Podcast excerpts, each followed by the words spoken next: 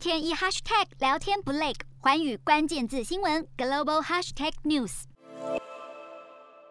智利在十九号选出了三十五岁的新总统博瑞克。这位智利新领袖以百分之五十四的得票率击败了右派对手卡斯特，而他的上任也代表了智利在过去三十年来的中间派统治即将结束，往后国家将会向左派靠拢。博瑞克过去担任国会议员和学运领袖，他今年才到达选总统的最低年龄要求，是智利的近代史上最年轻的总统。在这一次大选获得了大批年轻选民的支持。博瑞克承诺上任后会推动经济发展，促进社会平等，并且改善健保和教育制度，打造一个福利国家。然而，他和右派对手卡斯特的得票率其实相差不远。智利是全球贫富差距最大的国家之一，一直以来奉行中间派政策。由于国家长期高昂的生活成本和民众对改善公共服务的渴望，让社会一直以来对偏左或偏右执政的信心都非常薄弱。政治学家分析，左派的博瑞克能够当选，是因为他并非传统左派，他擅长协议，组成政治联盟，执政态度相较左翼分子也更加温和。分析家还指出，博瑞克就任后会面临国家十年来最严重的通膨危机，对他未来的执政计划带来相当严峻的挑战。日韩焦点全面掌握，东亚局势全球关注。我是主播刘以晴，全新节目《寰宇看东亚》，锁定每周四晚间九点，寰宇新闻 MOD 五零一中加八五开破二二二，以及晚间十点，寰宇新闻 YouTube 频道播出。